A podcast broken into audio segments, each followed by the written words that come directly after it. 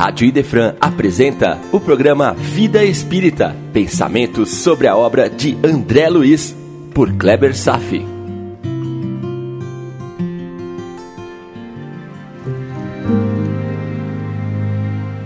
Nosso Lar, capítulo 22, o bônus hora, parte 2. Não esqueça de que amanhã terá que responder por seu coração porque você tem o amanhã em suas mãos e é responsável pelas obras de suas mãos quando movidas pela razão. Espírito de São Luís. Estamos falando sobre bônus hora. Estamos falando sobre colheitas no futuro. E São Luís está alertando sobre o bom trabalho que pode ser realizado a partir de suas mãos. Consequente a isso, iniciamos estudos sobre o futuro, do livro O Céu e o Inferno, no capítulo 1, O Futuro e o Nada. Vamos prosseguir? Existe uma outra doutrina, que não é do niilismo, que se defende da acusação de materialista porque admite a existência de um princípio inteligente fora da matéria a doutrina da absorção da alma pelo todo universal. Segundo essa doutrina, cada indivíduo assimila ao nascer uma parcela desse princípio, que constitui sua alma e que lhe dá vida, inteligência e sentimento. Pela morte, esta alma volta ao elemento comum e perde-se no infinito qual uma gota d'água dissolvida no oceano. De fato, essa doutrina está um passo adiante do puro materialismo, pois ela pelo menos admite alguma coisa fora da matéria, ao passo que o niilismo, o puro materialismo, nada admite. Mas ainda assim, as consequências são exatamente as mesmas. O homem mergulhar no nada ou ser absorvido num reservatório comum universal é para ele a mesma coisa. Se na doutrina materialista o homem é aniquilado, na doutrina do todo universal, ele perde a sua individualidade. Logo, também é como se ele não existisse, visto que as relações sociais serão igualmente rompidas e para sempre. O que é essencial para o homem é a conservação do seu eu, da sua individualidade. Senão, o que importa continuar existindo? O futuro para ele, no fim das contas, será sempre nulo.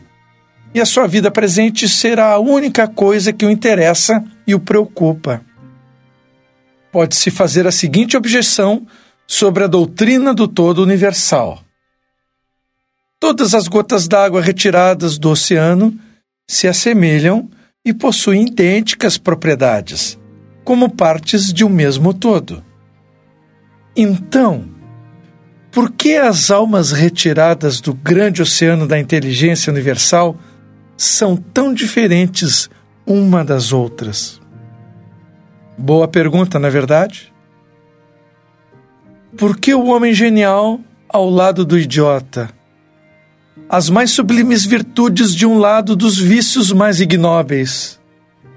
Por que a bondade, a doçura, a mansidão vêm ao lado da maldade, da crueldade, da barbárie? Como partes de um mesmo todo homogêneo, podem ser tão diferentes entre si?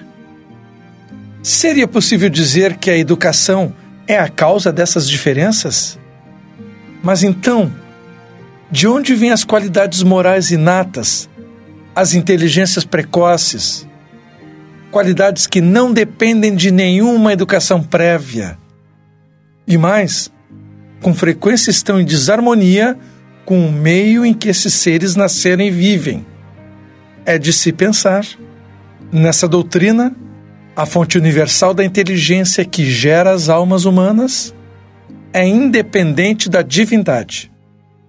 Portanto, não se trata de panteísmo. O panteísmo considera o princípio da inteligência e da vida como partes constituintes de Deus, como se fôssemos pedacinhos de Deus. Todos os seres, todos os corpos da natureza são partes de Deus. O panteísmo é cheio de contradições. Quer ver uma? Concebendo Deus portador de infinita perfeição, então, como um todo tão perfeito, pode ser formado de partes tão imperfeitas e ainda tendo necessidade de progredir? Só esse argumento já é o suficiente para deixar cair por terra a doutrina panteísta. Todas essas doutrinas, o niilismo, o todo universal e o panteísmo, não satisfazem nem a razão nem as aspirações humanas, pois apresentam contradições insuperáveis, sendo impotentes para resolver todas as questões que se levantam sob seus domínios. O homem tem, portanto, três alternativas: 1. Um, nihilismo. 2. Absorção num todo universal ou panteísmo. 3. A individualidade da alma antes e depois da morte. É para a crença da individualidade da alma que a lógica e a razão nos remete irresistivelmente. A propósito, a crença na individualidade da alma constitui a base de praticamente todas as religiões desde que o mundo existe. E se a lógica nos conduz à individualidade da alma, ela também nos aponta para outra consequência. Na crença da individualidade das almas, o destino de cada alma deve depender das suas qualidades morais conquistadas, pois seria ilógico admitir que a alma atrasada do selvagem, assim como a do homem perverso, estivesse no mesmo patamar que o do sábio e que de um homem de bem, e que recebessem o mesmo tratamento. Segundo os princípios da justiça, as almas devem ser inteiramente responsáveis pelos seus atos mas para ver essa responsabilidade pelos atos, é preciso que sejam livres na escolha do bem e do mal, ou seja, detentoras do livre-arbítrio. Sem livre-arbítrio, apenas haverá fatalidade, ou seja, um destino traçado. E sendo assim, a alma não poderia ser responsabilizada tudo seria obra do destino, como muitos até gostariam. Todas as religiões admitiram igualmente que há um destino feliz ou infeliz para as almas após a morte, ou seja, o princípio das penas e das recompensas futuras, que se resumem na doutrina do céu e inferno encontrados em toda parte. A diferença entre as religiões é quanto à natureza dessas penas e recompensas, principalmente sobre as situações que determinam que as almas mereçam ser punidas ou recompensadas. Dessas diferenças entre as religiões resultam as contradições entre os vários pontos de fé que dão origem a cultos diferentes, cada um com seus próprios deveres impostos para reverenciar a Deus e, por esse meio, alcançar o céu e evitar o inferno. Só para se ter uma ideia, há pelo menos cerca de 1.500 religiões protestantes diferentes entre si no mundo. Há cerca de 5 mil religiões no mundo. Em sua origem, todas as religiões tiveram de se adaptar ao grau de adiantamento moral e intelectual dos homens. Por estarem ainda muito materializados, não compreendiam o valor das coisas puramente espirituais. Qual foi a consequência disso? Por serem tão primários em seu entendimento, os homens atribuíram a maior parte dos deveres religiosos ao cumprimento de cerimônias exteriores de rituais. Por muito tempo, os ritos foram suficientes para satisfazer a sua razão. Todos os rituais refletem um pouco de imaturidade espiritual. Porém, mais tarde, quando suas mentes estavam mais esclarecidas e com as almas mais amadurecidas, perceberam o vazio dos ritos. Mas ainda existem. Há um grupo judeu chamado Samaritanos, que ainda hoje celebram seus ritos com sacrifícios de animais. Uma vez que a religião estagnada não evoluía com a humanidade, ela não preenchia esse vazio ocupado pelos ritos. Então, os homens abandonaram a religião e tornaram-se filósofos. Hoje vivemos um momento privilegiado. As ciências evoluíram, tirando o homem da obscuridade do conhecimento medieval ditado pela Igreja. Acreditar em algo hoje já não é mais questão de fé cega. A razão agora nos permite o discernimento criamos condições de buscar nosso conhecimento, de questionar sobre o funcionamento da vida. Não precisamos mais do dogma. Conseguimos construir as ferramentas do raciocínio. Ainda estamos no começo da jornada, confesso. Mas não precisamos mais professar as religiões que ainda vivem um medievalismo obscuro e sem sentido. Lembra? Como acreditar que o mundo foi criado em seis dias? Com as evidências arqueológicas apontando em noutra direção.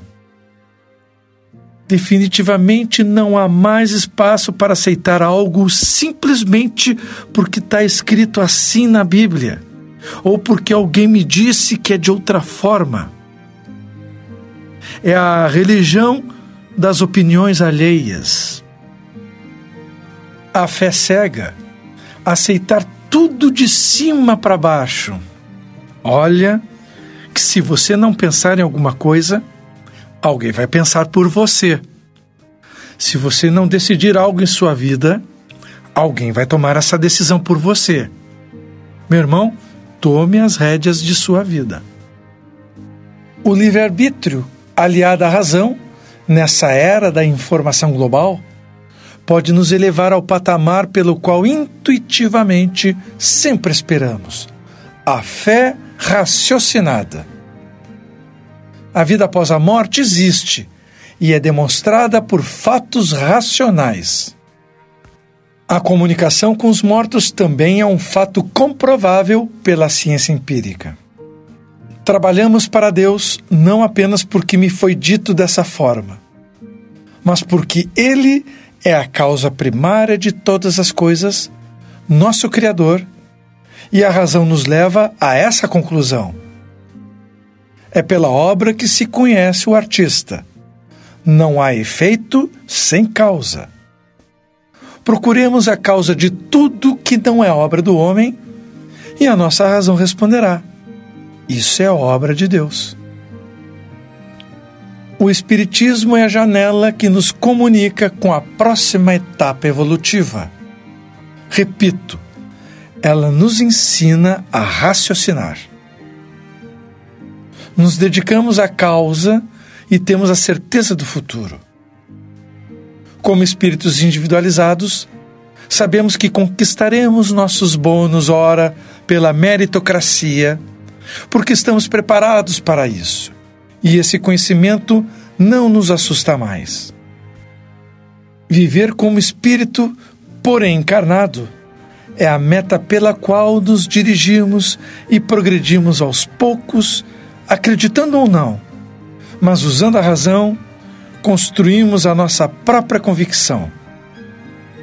E Kardec conclui: o homem instintivamente acredita no futuro mas não possuindo nenhuma base certa para defini-lo. Criou com a sua imaginação os sistemas que originaram toda a diversidade de crenças. A doutrina explica todo o futuro, sem imaginação. Captou? O futuro não é uma obra de ficção, mais ou menos arquitetada de maneira engenhosa. Ele é o resultado da observação e análise dos fatos materiais que se desdobram diante de nossos olhos.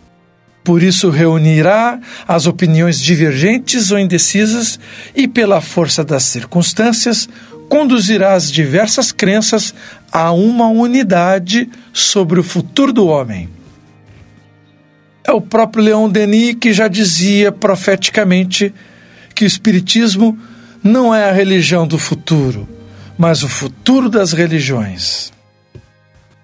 A ideia de uma unidade das crenças não se baseia sobre uma simples hipótese, mas sobre uma certeza. E o primeiro ponto de aproximação entre as diversas crenças será o pensamento unificado em relação ao destino das almas após a morte. No início será um passo imenso para a tolerância entre as religiões, e mais tarde para a completa fusão. Ficou entusiasmado? E assim concluímos os estudos sobre a perspectiva de futuro na visão espírita. E seguimos no capítulo sobre bônus hora, que permanece sendo uma bela perspectiva de futuro para todos aqueles que se dedicam ao trabalho útil.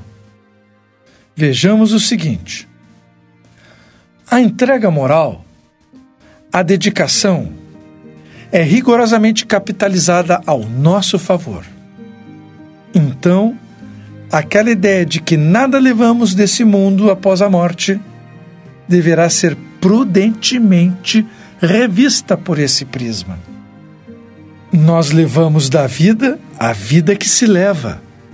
Essa sim é uma verdade incontestável. Levaremos conosco no desencarne a vida que levávamos.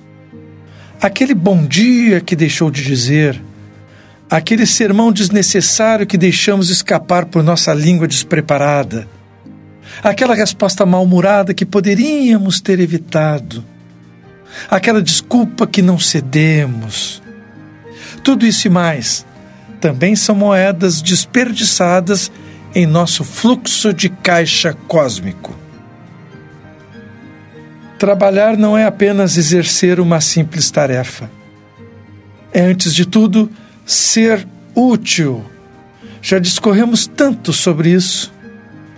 A vida de alguém não está mal, é ela quem está, pois programou a própria vida que leva. Onde está o seu coração? Qual estação de rádio mental ela está sintonizando frequentemente? Na bondade? Na maledicência? A propósito da maledicência, veja, falar mal de alguém é como furar o fundo de um barril de água com um prego. Porque apesar de aparente fluxo pequeno de água, devagar ela vai escorrendo toda a boa energia que uma pessoa tem acumulada. Cuidado para não furar o barril. Ou melhor, cuidado com a maledicência. O exercício de vigiar nossos pequenos defeitos também é grande expressão de trabalho útil também contabiliza bônus hora. Então, vigie o seu patrimônio. Não é fácil, sei, mas no final, entenda que esse é o nosso verdadeiro trabalho na vida. Toda vez que tenha que fazer algo contra a vontade, esse é daqueles momentos para dizer a si próprio: Obrigado a Deus por essa oportunidade. E não o contrário se evadir pelas queixas. Quantas vezes vamos ouvir que o importante na jornada da vida não é chegar ao destino, mas caprichar na maneira como viajar por essa longa estrada. Somos muito endividados.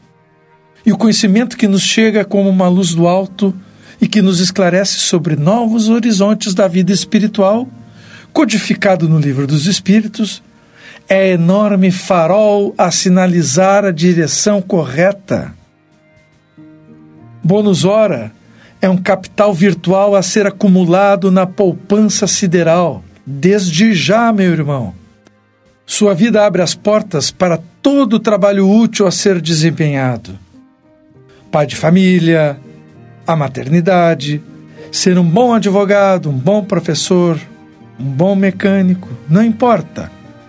Tudo são apenas papéis. Não é o que faço, é o como faço. O que importa é a maneira como exercita tais funções. Sou amargo? Sou feliz? Sou depressivo? Ansioso? Amoroso? Que palavra poderia resumir quem eu sou? Será que algumas pessoas já me indicaram alguma dessas palavras e eu não as escutei? Nesse sentido, pode acreditar que muitas e muitas pessoas já nos apontaram nossas características. Agora é hora de tirar a cera do ouvido para ouvir. Então é isso. O futuro é a realidade do espírito. Não há mais retaguarda para o niilismo. Não há mais retaguarda para o panteísmo.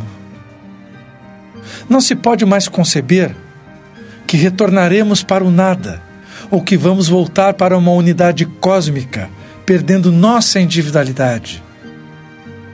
Também não há mais justificativa racional de nos imaginarmos como partes de Deus, pedacinhos de Deus, que é a ideia do panteísmo.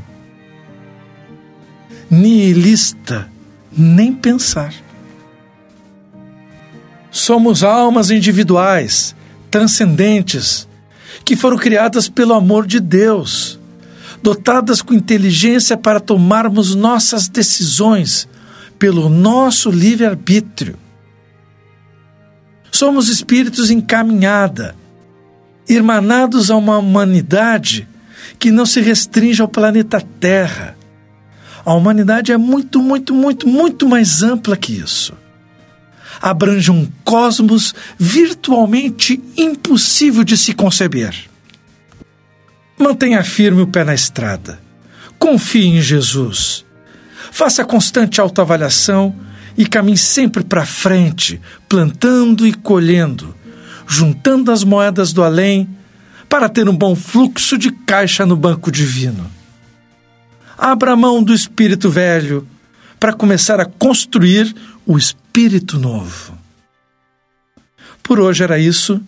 Desejo paz a todos e até breve.